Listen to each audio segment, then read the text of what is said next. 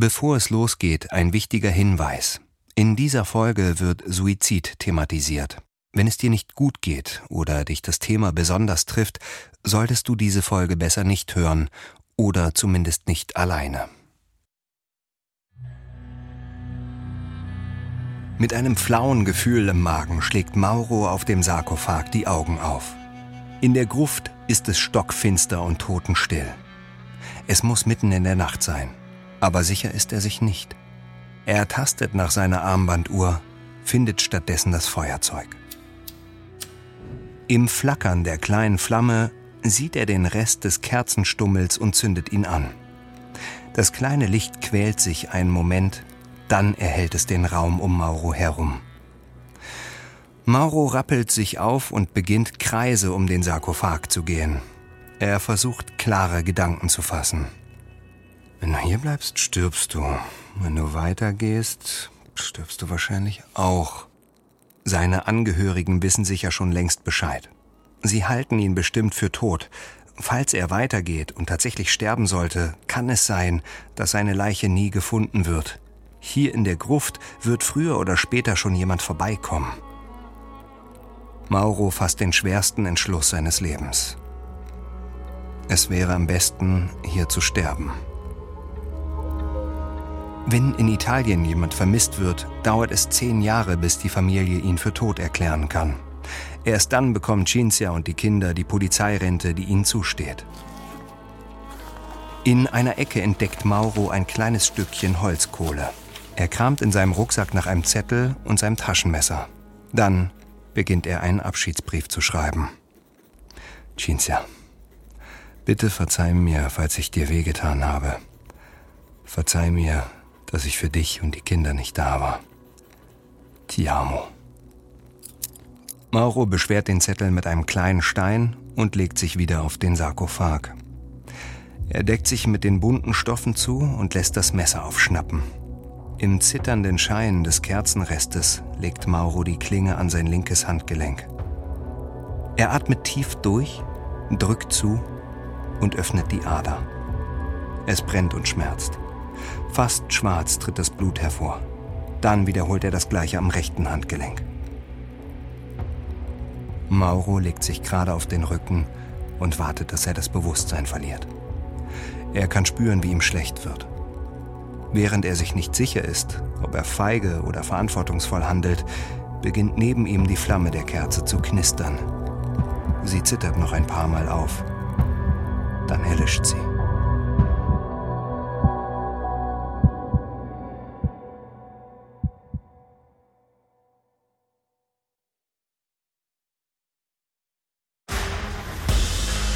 Ich bin Matthias Weidenhöfer und das ist Überlebt von Wandering.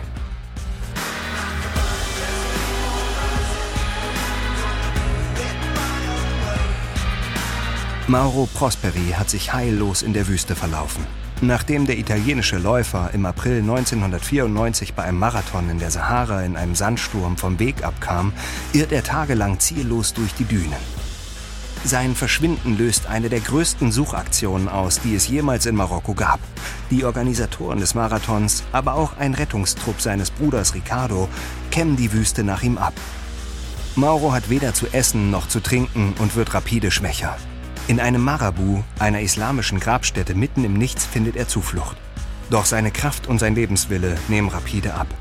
In seiner Verzweiflung trifft er eine dramatische Entscheidung und hofft, dass es die richtige war. Dies ist die unglaubliche Geschichte eines Ausnahmeathleten, der den Kampf gegen die größte Trockenwüste der Welt aufnahm, der weit über seine eigenen Grenzen hinausging, sich rettungslos verlor und sich verbissen ans Leben klammerte. Dies ist die dritte Folge Wüstenfieber.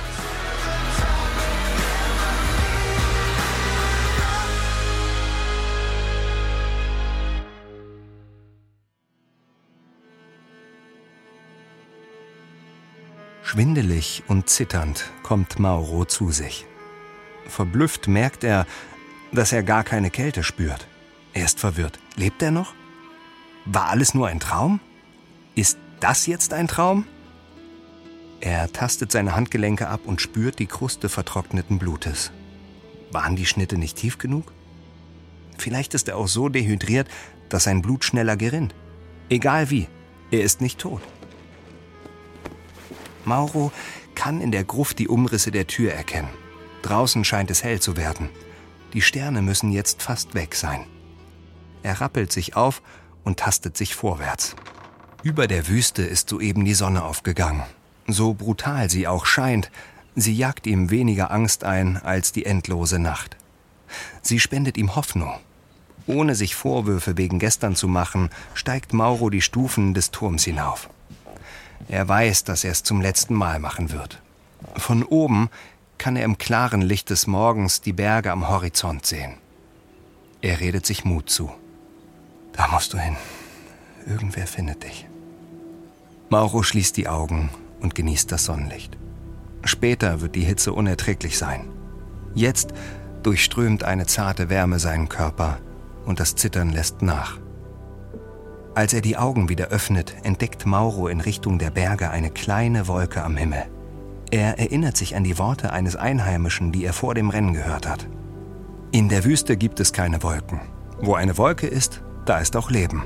Feuchtigkeit, Wasser, Menschen.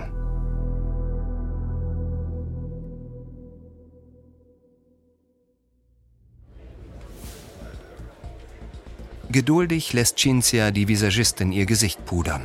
Das sizilianische Lokalstudio des italienischen Fernsehens ist viel kleiner, als sie gedacht hat.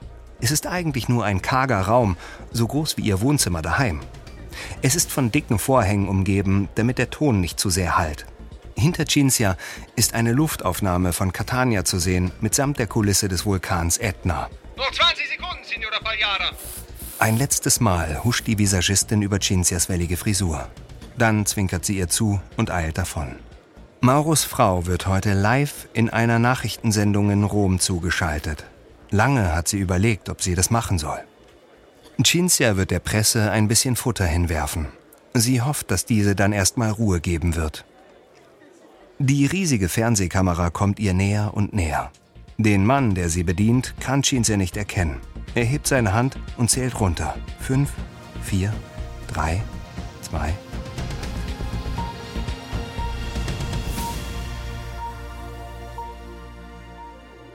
Cinzia hört undeutlich die Moderatorin im Hauptstudio plappern. Erst wenn sie angesprochen wird, werden die Techniker vor Ort die Rückleitung laut drehen. So lange sitzt sie hier, starr wie eine Salzsäule. Es hat ewig gedauert, bis das Team mit ihrer Frisur und Sitzposition zufrieden war. Cinzia kann aus der Anmoderation einzelne Worte ausmachen. Olympiateilnehmer, Polizist, Extremläufer, Sahara, verschwunden, Hoffnung.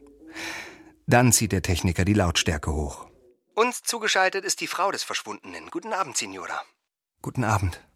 Wie erklären Sie Ihren Kindern, was gerade passiert? Ähm, ich sage Ihnen, dass Ihr Vater eine Kämpfernatur ist. Cinzia erzählt von der Suchaktion. Sie berichtet von den Fortschritten des Rettungstrupps. Unter einem Baum, nicht weit von der Grenze zu Algerien, haben sie verkohlte Reste einer Rettungsdecke und Schnürsenkel gefunden. Sie beschreibt aber auch Belästigung durch die Klatschpresse. Sie macht einen sehr selbstsicheren Eindruck. Ihre Antworten sind kurz und prägnant. Sie spürt, dass sie der Moderatorin sympathisch ist. Cinzia sieht auf dem Monitor Bilder vom Flughafen. Die Läufer und Läuferinnen des Wüstenmarathons sind nach Hause zurückgekehrt. Unter ihnen ist auch Mauros Kumpel Giovanni. Er hat sie gestern angerufen. Dann werden in schwarz-weißer Zeitlupe Bilder von Mauro gezeigt. Als Teil der Olympia-Auswahl im modernen Fünfkampf, als Polizist auf einem Pferd. Dazu läuft betroffene Musik. So freundlich sie kann, unterbricht Schinzer die Moderatorin mitten im Satz. Entschuldigen Sie, aber das ist doch jetzt wirklich geschmacklos. Das sieht aus wie ein Nachruf. Signora, Ihr Mann ist seit sechs Tagen in der Wüste. Irgendwann werden Sie den Tatsachen ins... Mauro lebt, verstehen Sie? Solange er nicht tot gefunden wird, lebt er. Am liebsten würde Cinzia jetzt aufstehen und gehen. Doch sie weiß, sie muss sich zusammenreißen. Sonst wird die Presse sie weiter und weiter provozieren, um zu sehen, wie sie die Nerven verliert. Also lächelt sie tapfer den Rest des Interviews weg und verabschiedet sich dann höflich. Als ein Produktionsassistent ihr Mikro entfernt, hat sie längst beschlossen, das war das letzte Interview.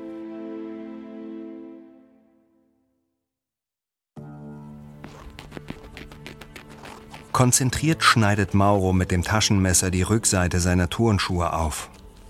Er hat die Berge am Horizont erreicht. Beim Erklimmen des felsigen Terrains hat er gemerkt, er erträgt die Blasen an seinen Füßen nicht weiter. Jetzt schneidet er die Schuhe auf und macht aus ihnen etwas ähnliches wie Badelatschen. Hinter ihm steht die Sonne tief. Wieder geht ein Tag zu Ende.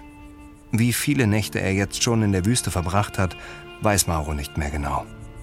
Den ganzen Tag ist er der Wolke von heute Morgen gefolgt. Hinter einem Baum hat er die Mittagshitze verstreichen lassen. Dabei hat Mauro Ameisen entdeckt und sie gegessen. Seit Stunden begleiten ihn jetzt drei Krähen, mit denen er ab und zu spricht. Es macht ihm Spaß und vertreibt die Langeweile. Was? Ich? Ich bin nur auf dem Weg nach Hause zu meiner Frau und meinen Kindern. Ein bisschen verlaufen. Ihr seid gut. Ich habe mich ganz schön verlaufen. Die Dünen sind inzwischen weichem, steinigem Boden gewichen. In seinen improvisierten Pantoffeln schlurft Mauro weiter bergauf. Er erreicht eine Anhöhe und entdeckt Spuren menschlichen Lebens. Es sind Löcher gegraben, die mit Ästen gesichert und von kleinen Felsbrocken umgeben sind, wie kleine Schützengräben. Mauro vermutet, dass das Militär hier vor gar nicht langer Zeit gewesen sein muss. Der Blick von hier oben ist scheinbar endlos. Mauro schätzt, dass er sich in mehreren hundert Metern Höhe befindet. Auf der Suche nach einem Unterschlupf für heute Nacht folgt Mauro den Krähen in eine kleine Schlucht. Sie sieht aus wie ein altes, ausgetrocknetes Flussbett. Mauro darf gar nicht daran denken. Endloses, frisches Wasser aus einer Quelle. Welch Luxus. Seine Gedanken wandern zu seiner Trinkflasche. Er wird das bisschen Flüssigkeit, was noch bleibt, mit den Donald Duck Nudeln mischen, die Cinzia ihm eingepackt hat. Dann sind alle seine Vorräte aufgebraucht. Im letzten Licht des Tages fällt sein Blick auf eine Felshöhle. Das Loch ist gerade groß genug, um hineinzukriechen. Uff, was für ein Saustall. Boah. In der Höhle stinkt es erbärmlich. Es ist ein völlig verdreckter Vogelbau. Zumindest scheint er momentan unbewohnt zu sein. Aber noch viel wichtiger, hier ist er nicht dem Sternhimmel ausgeliefert.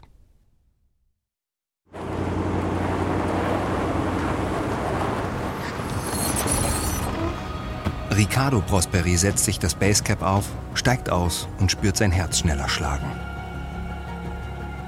Er steht vor der islamischen Grabstätte, die sie aus der Entfernung gesehen haben. Die offene Tür zur Gruft weht im heißen Wind des späten Vormittags auf und zu. Er zögert. Ricardos Fahrer Said steigt ebenfalls aus und gesellt sich zu ihm. Beide sehen sich an, nicken und betreten dann die Gruft. Im hellen Lichtkegel der Taschenlampe sehen die beiden den Sarkophag und ein paar verschmierte Stofffetzen. Dann fällt Ricardos Blick auf die blutigen Reste von Innereien auf dem Boden. Mein Gott, was ist hier passiert? Akribisch suchen sie die Gruft nach anderen Spuren ab. Es dauert nicht lange und Ricardo hält den von Mauro mit der Kohle bekritzelten Zettel in der Hand. Er überfliegt die wenigen Zeilen, dann verschwimmt sein Blick. Tränen füllen seine Augen. Said legt ihm tröstend die Hand auf die Schulter. Was, was schreibt er? Es, es ist ein Abschiedsbrief. Ja, aber, aber wenn er nicht hier ist?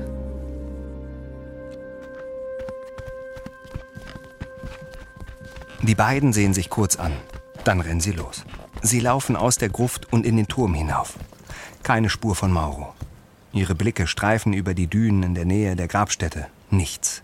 In alle Richtungen suchen sie die Wüste mit den Augen ab. Sand, nichts als Sand. Am Horizont flimmern blass die Berge. Wenn ich es wäre, würde ich dorthin gehen. Ja, ich hoffe eigentlich, dass er das nicht gemacht hat. Wieso? Da ist die Grenze zu Algerien. Da können wir nicht so einfach hin. Said erklärt Ricardo, dass die Beziehungen zu Marokkos Nachbarland nicht wirklich die besten sind. Nähert man sich der Grenze, kann es gefährlich werden. Manchmal befinden sich Militärs in den Bergen. Meist halten sie dort nur Übungen ab. Doch sie sind bewaffnet und Said kann es nicht riskieren, Ricardo und sich in Gefahr zu bringen. Das Einzige, was ihnen jetzt bleibt, ist, die marokkanischen Behörden und das Militär zu benachrichtigen. Bei der letzten Kontaktaufnahme hat man ihnen gesagt, dass die Suche abgebrochen werden kann. Noch nie habe jemand nach ihrem Wissen so lange ohne Wasser in der Wüste überlebt. Doch jetzt, da es neue Anhaltspunkte gibt, werden sie ihre Meinung vielleicht ändern.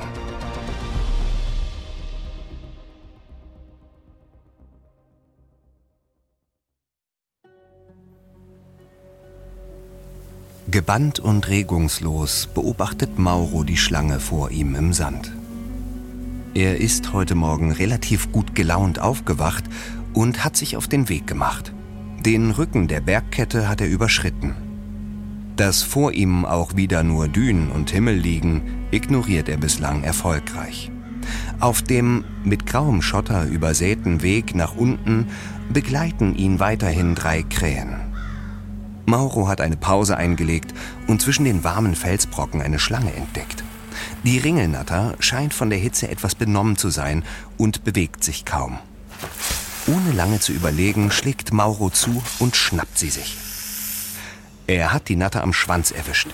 Sie zieht sich zusammen und dehnt sich aus. Sie versucht ihre Form zu ändern, um sich aus seinem Griff zu befreien, doch Mauro lässt nicht locker. Er sucht sich einen Felsen, hebt die Schlange hoch in die Luft und lässt sie auf den Stein niedersausen. Mauro ist erstaunt, wie instinktiv er das Messer ansetzt. Ihm gelingt es, die Schlange zu häuten, als hätte er in seinem Leben nichts anderes getan. Er beißt in das gummiartige Fleisch und schmeckt nichts. Mauro nagt das Knochengerüst akribisch ab und bemerkt, dass die Krähen ihn beobachten. Augenblicklich hält er inne und wirft ihnen den Rest zu.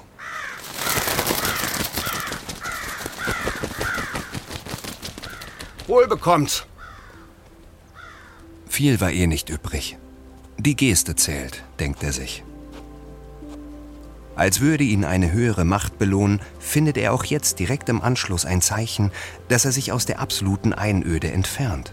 Über den Nachmittag verteilt erkennt Mauro erste Fußstapfen, dann die Abdrücke von Schuhen und schließlich sogar die Spuren von Autoreifen. Und neben diesen Spuren feuchte Erde. Mauro spürt, dass ihn die Wüste nicht sterben lassen will. Auf der anderen Seite muss er sich eingestehen, dass ihm nicht viel Kraft bleibt. Seine Arme und Beine sind abgemagert. Er kann kaum mehr klare Gedanken fassen. Manchmal setzt er sich, döst kurz weg und ist sich beim Aufwachen nicht mehr sicher, ob es noch derselbe Tag ist.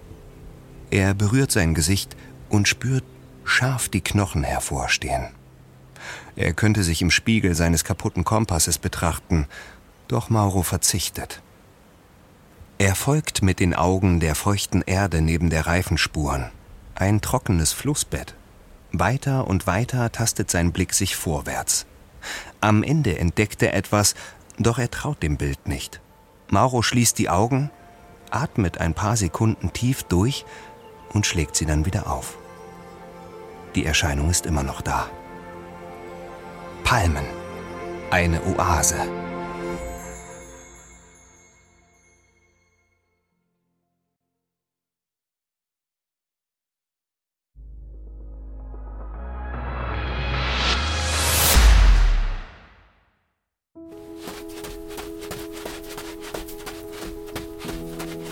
So schnell ihn seine müden Beine tragen, stolpert Mauro in Richtung der Oase. Der Sand neben seinen Füßen wird dunkler und nasser. Er meint sogar, die Feuchtigkeit in der Luft zu spüren. Ihre Kälte, ihr Versprechen von Leben. Näher und näher kommen die Palmen. Mauro wendet die Augen nicht von ihnen ab. Er hat Angst, dass sie verschwinden, wenn er kurz wegsieht. Mauro sieht nicht auf den Weg vor sich. Verdammt, Scheiße. Was zum... Ihm wird klar, was passiert ist. Er ist ausgerutscht. Er ist in eine Pfütze getreten. Und darin ist Wasser. Dreckig, ja. Abgestanden, vielleicht. Aber es ist Wasser. Das erste richtige Wasser seit fast einer Woche.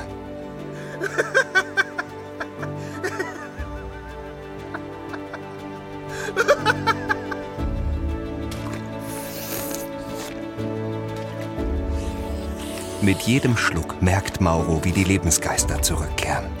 Er spürt seine Lippen wieder. Sie waren aufgerissen, taub und trocken.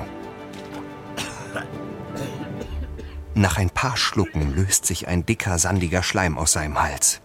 Mauro wäscht sich das Gesicht und die Hände. Ohne die Dreckkruste sehen seine Finger noch dünner aus als vorher. Nach einigen Minuten schaut er zum ersten Mal wieder auf. Es wirkt, als habe sich ein grauer Schleier gehoben. Das dunkle Blau des Himmels in der Dämmerung nimmt ihm den Atem. Vorsichtig dreht Mauro den Kopf in Richtung der funkelnden Sterne. Er ist den Tränen nahe. Der Himmel scheint ihn nicht mehr einzuhüllen und ersticken zu wollen. Er ist weit, weit entfernt.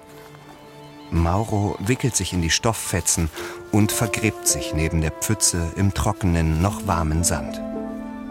Er wird unter freiem Himmel auf dem Rücken schlafen.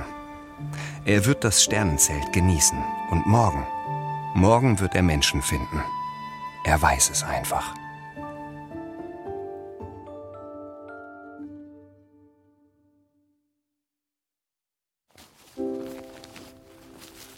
Er kann es selbst kaum verstehen, aber Mauro packt wieder seinen Rucksack.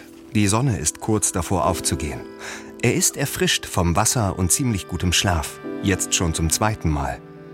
Gestern hat er nach dem Aufstehen den ganzen Vormittag die Oase erkundet. Er hat Spuren von Menschen und Vieh gefunden, doch begegnet ist er niemandem.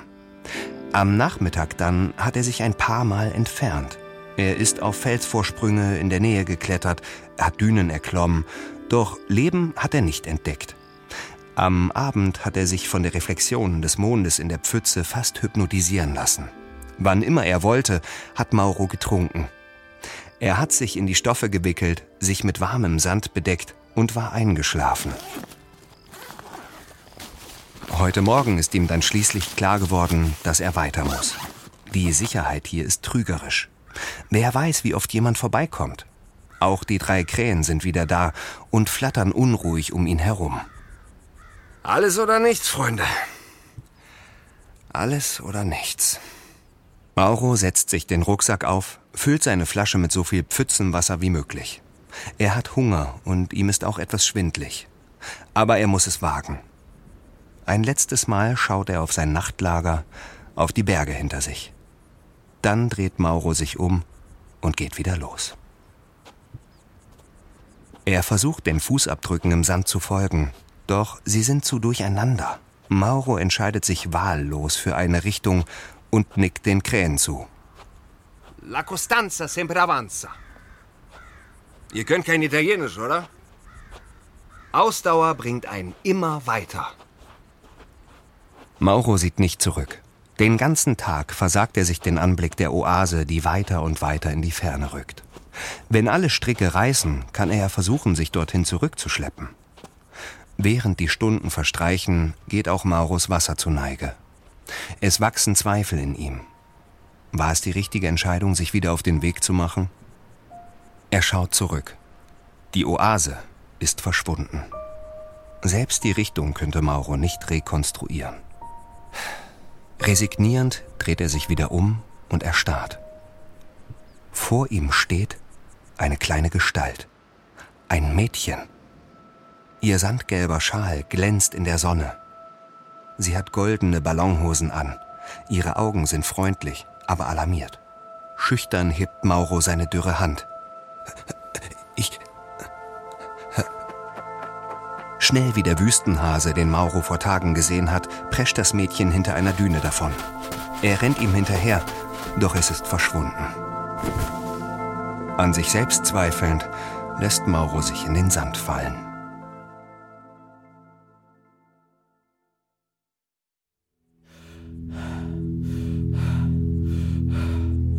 Mauro hat das Gefühl, nicht mehr in seinem eigenen Körper zu sein. Er liegt in der Düne, sieht sich von oben und das Bild entfernt sich weiter und weiter. Er ist nur noch ein kleiner Punkt inmitten von Sand, als er eine Hand auf seiner Wange spürt. Sie streichelt die eingefallene Haut in seinem Gesicht. Es ist angenehm. Dann klatscht die Hand ihm ins Gesicht. Irgendwer murmelt. Eine menschliche Stimme. Mauro öffnet die Augen einen Spalt und sieht in das älteste Gesicht, das er je gesehen hat. Eine Frau, runzlig und vom Wind gegerbt, doch mit scharfem Blick. Sie murmelt Worte, die Mauro nicht verstehen kann. Hinter ihr entdeckt er das Mädchen von vorhin. Die alte Frau winkt die Kleine heran. Sie murmelt in einem fort.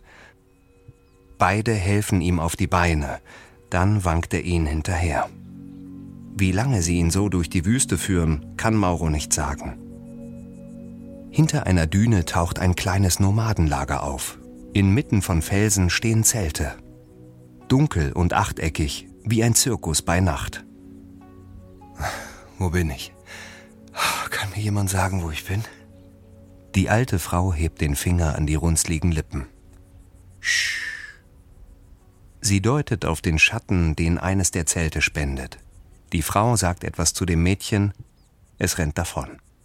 Als Mauro das nächste Mal die Augen öffnet, steht sie mit einem dampfenden Becher in der Hand vor ihm. Minztee. Die alte Frau sieht Mauro fragend an. Nach und nach beginnt er seinen Eindrücken zu trauen. Das sind Menschen. Die ersten, die er seit... Wie lange ist er eigentlich schon unterwegs? Der Tee beruhigt ihn und Mauro lässt sich vom Schlaf überwältigen. Er verschläft, wie Männer in das Zeltlager kommen, wie sie mit der alten Frau schimpfen, wie diese mit dem Respekt, den ihr Alter einfordert, die Männer zusammenstaucht. Im Halbschlaf bemerkt Mauro, dass die Nomaden ihn auf ein Kamel verladen.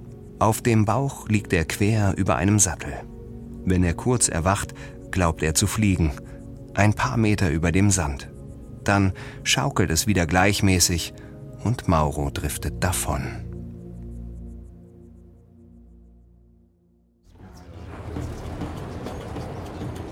Mauro wird ruckartig wach und spürt sich in einem Fahrzeug über hartem Untergrund rumpeln.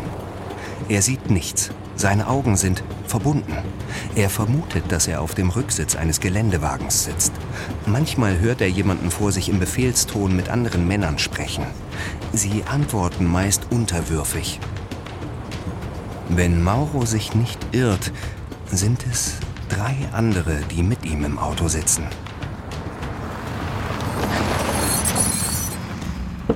Der Wagen fährt eine große Kurve und kommt dann auf Geröll schlitternd zum Stehen. Die Tür neben Mauro wird geöffnet. Mit einem groben Griff am Arm wird er aus dem Auto gezerrt. Noch immer sieht Mauro nichts, doch er meint Dinge zu riechen. Motoröl. Etwas Verbranntes, das ihn an Silvesterraketen erinnert. Und den Duft von Tee, Zimt und Kreuzkümmel. Drei der Männer entfernen sich merklich gut gelaunt. Der andere führt ihn in ein Gebäude und nimmt ihm die Binde von den Augen. Mauro steht im Halbdunkel eines großen gefliesten Raums. Die Fenster sind mit einer gelblich-milchigen Schicht überzogen. Sie lässt etwas Licht durch, doch nach draußen sehen kann Mauro nicht.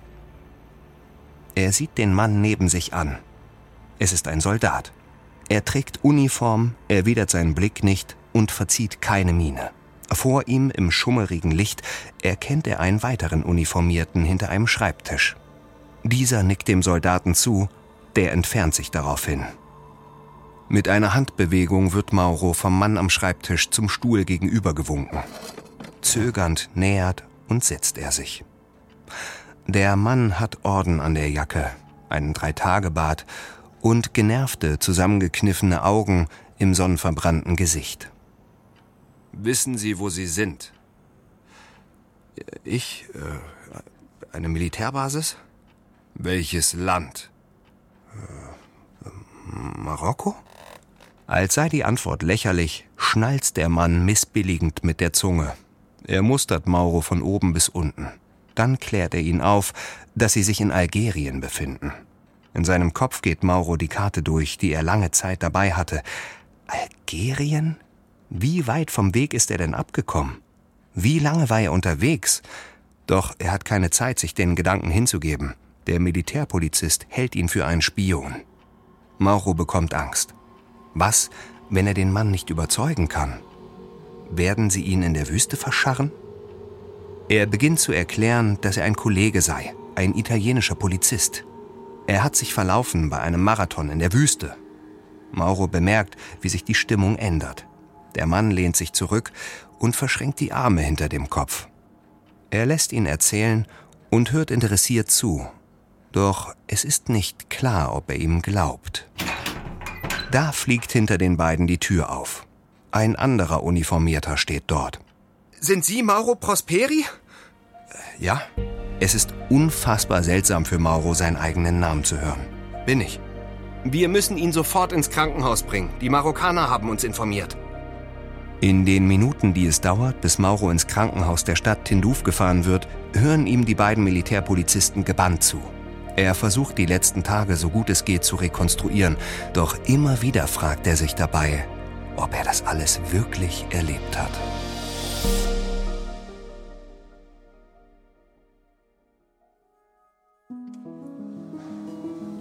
Gespannt wartet Mauro auf die Ergebnisse seiner Untersuchung. Er liegt in einem Krankenbett. Über einem Tropf wird ihm Flüssigkeit eingeflößt. Eine der algerischen Krankenschwestern hat ihm mit Händen und Füßen zu verstehen gegeben, dass er insgesamt 16 Liter bekommt. So dehydriert war er am Ende. Kurz vor Mittag erscheint endlich der Arzt. Er hat ein paar Bögen mit Untersuchungsergebnissen in der Hand und vergleicht seine Daten mit denen auf dem Zettel am Fuß von Mauros Bett. Erst dann sieht er seinem Patienten ausdruckslos ins Gesicht. Von einer Sekunde auf die andere zaubert er ein mechanisches Lächeln hervor. Da haben Sie ja wirklich nochmal Glück gehabt. Ich muss zugeben, im Moment kommt mir das gar nicht so vor. Ihre Leber hätte fast den Geist aufgegeben. Ich würde sagen, ich hätte beinahe den Geist aufgegeben. Dem Arzt scheint seine etwas vorlaute Art zu gefallen. Mauro bemerkt, wie sein Blick sich ändert. Erst jetzt sieht der Arzt seinen Patienten wirklich an. Er legt die Untersuchungsergebnisse zur Seite und setzt sich auf das leere Bett neben Mauros. Herr Prosperi, Sie werden in der nächsten Zeit keine feste Nahrung verdauen können. Also nur Suppe und alles, was man pürieren kann? Ja, richtig. Das kann Monate oder auch Jahre dauern. Außerdem sind Ihre Nieren dauerhaft geschädigt. Naja, Ganz ohne Andenken kann man von so einem Trip ja nicht zurückkommen, oder? Eine Weile reden die beiden Männer noch miteinander. Der Arzt will wissen, wie Mauro das alles durchgestanden hat. Er ist 250 Kilometer vom Kurs des Marathons abgekommen.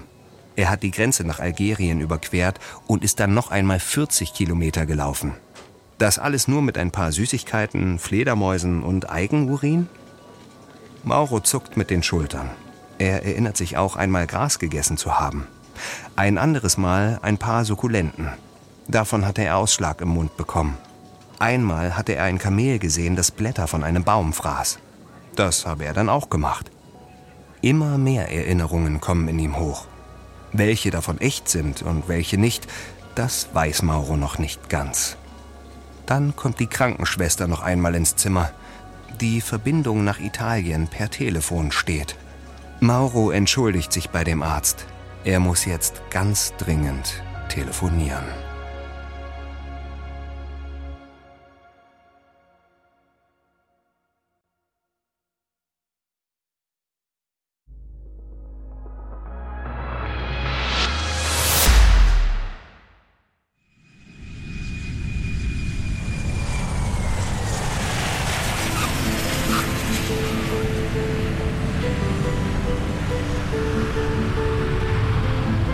Mauros Augen suchen hektisch nach seiner Frau Cinzia.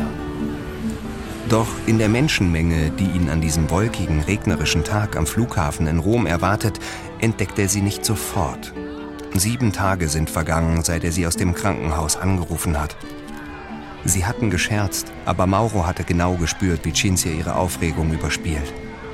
Seltsame Szenen müssen sich bei ihnen vor der Tür in Sizilien abgespielt haben.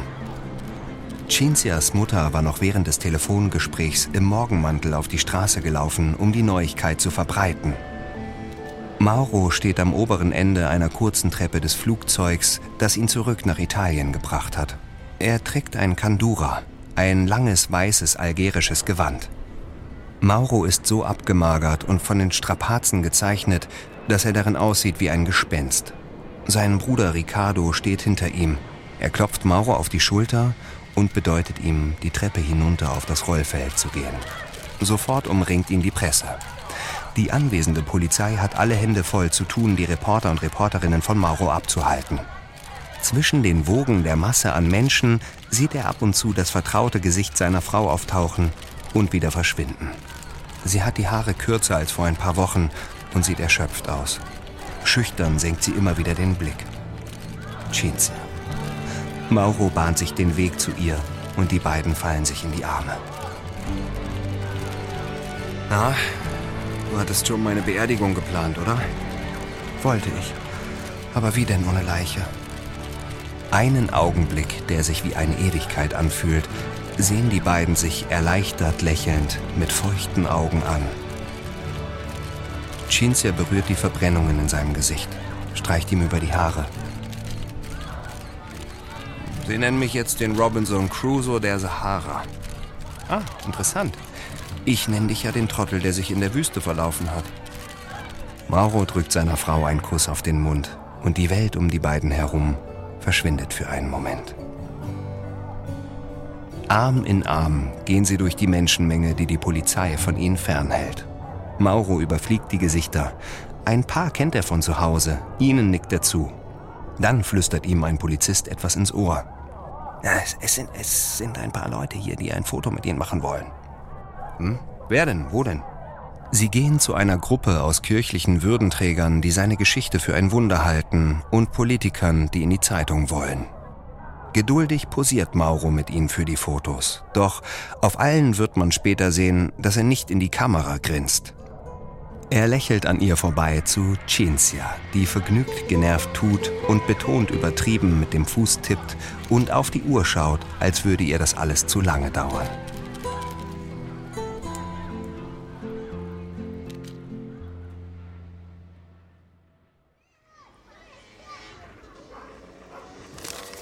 Mit einer Zigarette in der Hand blättert Cinzia in der Zeitung.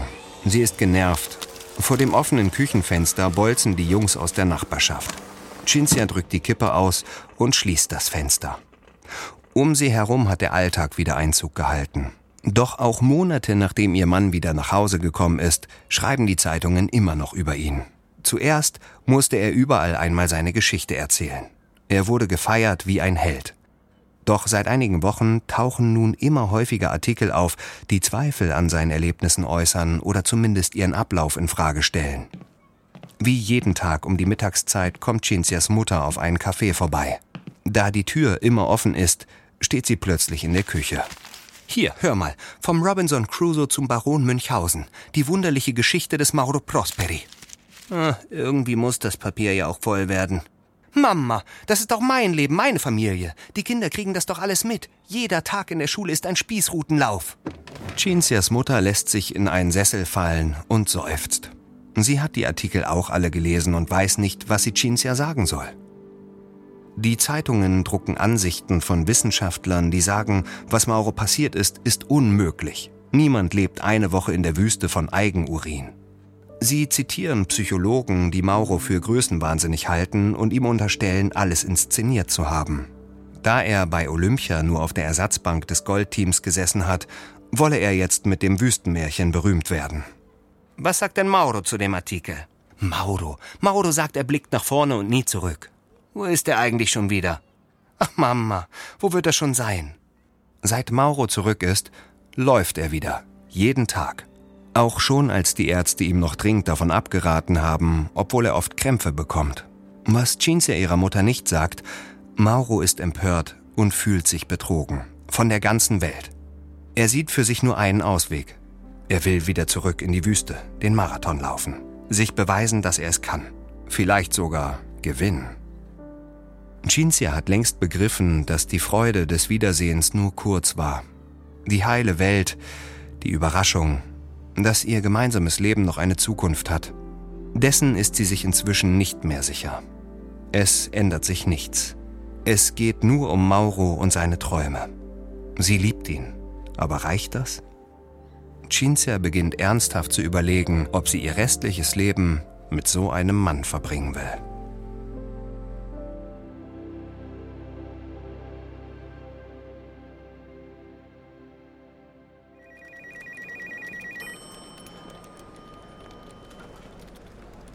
Patrick Bauer muss schallend lachen. Im Pariser Organisationsbüro für den Wüstenmarathon durch die Sahara stützt er sich japsend am Türrahmen ab. Dann beginnt eine Schimpftirade ohnegleichen. Danach lacht er wieder. Diesmal hörbar verbittert. Ernsthaft besorgt kommt seine Assistentin Eloise vorbei und fragt, ob alles okay ist. Patrick hält ihr einen Brief entgegen. Sein Gesichtsausdruck ist jetzt eindeutig sauer. Eloise schaut sich das Schreiben an. Es ist eine Anmeldung für den Marathon. Sie zuckt mit den Schultern. Patrick setzt sich betont lässig auf den Schreibtisch. Hier, hast du den Namen gelesen? Mauro Prospe... Mau... Oh. Ja, oh. Und was machen wir da? Patrick schneidet Grimassen. Er nimmt das Basecap ab und streicht sich über die schütteren kurzen Haare. Er wird abwechselnd rot und blass. Patrick bemerkt, dass Eloise auf seine Entscheidung wartet. Endlich schaut er ihr direkt in die Augen und schüttelt den Kopf. Warum triggert dich das alles so sehr? Es ist zwei Jahre her. Warum mich das triggert? Es ist Bullshit. Bullshit triggert mich einfach. Was soll ich machen? Ja, aber er ist verloren gegangen. Er war über eine Woche verschwunden. Eloise, der wurde am zweiten Tag von einer Karawane mitgenommen. Dann hat er sich einen fetten Lenz gemacht und sich am Ende feiern lassen. Eloise hat diese Litanei schon öfter gehört. Anfangs hat sie versucht, ihren Chef mit Argumenten zu überzeugen. Die Spuren, die er überall hinterlassen hat, die Fledermäuse in der Gruft, die Wasserflasche in den Bergen, das Durchqueren einer extrem problematischen Grenzregion, die Diagnosen der Ärzte. Es ist sinnlos, mit Patrick zu diskutieren. Er sieht sich in der Verantwortung. Obwohl Mauro Regeln missachtet hat, blieb bei Patrick nur eins hängen. Er als Organisator hat einen Läufer verloren, ihn in Lebensgefahr gebracht, nicht rechtzeitig dessen Frau benachrichtigt, nur an seine Sponsoren gedacht. Eloise geht ein paar Mal auf und ab. Wir lassen ihn mitlaufen. Ja, damit er dann Blödsinn über mich reden kann? Das macht er nicht. Der denkt, er kann gewinnen. Patrick dreht sich weg. Er nimmt wieder hinter seinem Schreibtisch Platz und blättert wahllos Dokumente durch. Eloise weiß, das ist das Zeichen, dass sie gehen kann. Mauro Prosperi wird also erneut durch die Sahara laufen. Mal sehen, was diesmal passiert.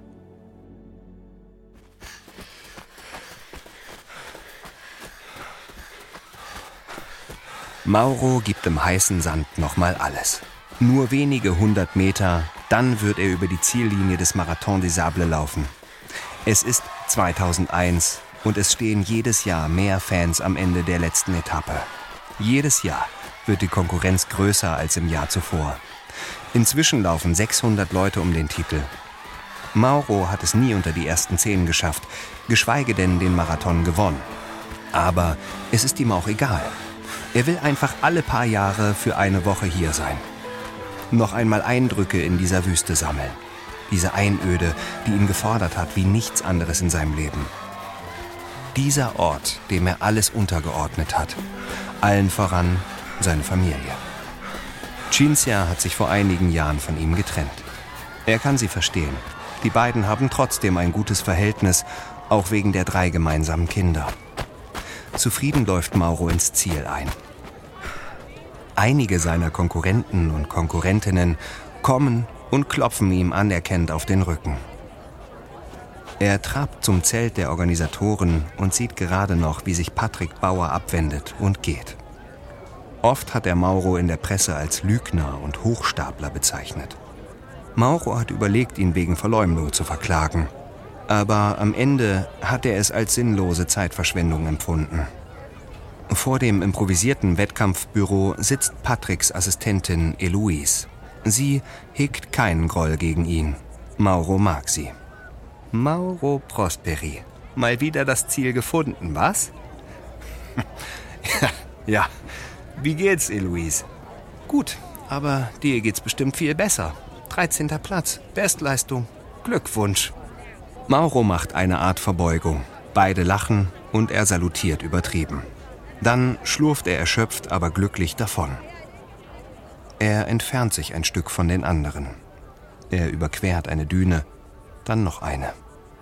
Er ist nicht weit entfernt vom Trubel, aber er kann das Zeltlager nicht mehr sehen oder hören. Mauro legt sich in den Wüstensand. Er hat irgendwann gemerkt, dass er ohne die Sahara nicht mehr leben kann. Er ist süchtig nach ihr. Manche sagen, er habe Wüstenfieber. Doch Mauro ist längst egal, was andere sagen.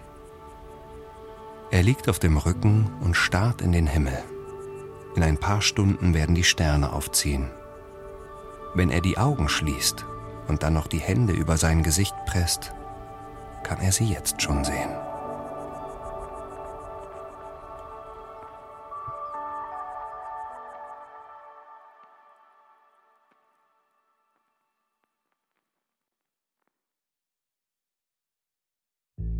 Dies war die dritte und letzte Folge unserer Serie Verschollen in der Wüste. Wenn dir unser Podcast gefällt, gib uns eine 5-Sterne-Bewertung. Hier noch ein kurzer Hinweis zu den Szenen in diesem Podcast. In den meisten Fällen wissen wir zwar nicht genau, was gesagt wurde, aber unsere Geschichte basiert auf echten Tatsachen und gründlichen Recherchen. Wenn du mehr über die Geschichte erfahren möchtest, empfehlen wir dir die Folge über Mauro Prosperi in der Netflix-Serie Losers. Seine Autobiografie Wie zehn Tage ein Leben ändern ist bisher nur auf Italienisch erschienen. Überlebt ist eine Produktion von Munk Studios für Wondery. Ich bin Matthias Weidenhöfer. Tom Erhardt hat diese Geschichte geschrieben. Produzentin von Munk Studios Ilona Toller. Das Sounddesign hat Daniel Helmer gemacht. Für Wondery Producer Simone Terbrack. Executive Producer Tim Kehl, Jessica Redburn und Marshall Louis.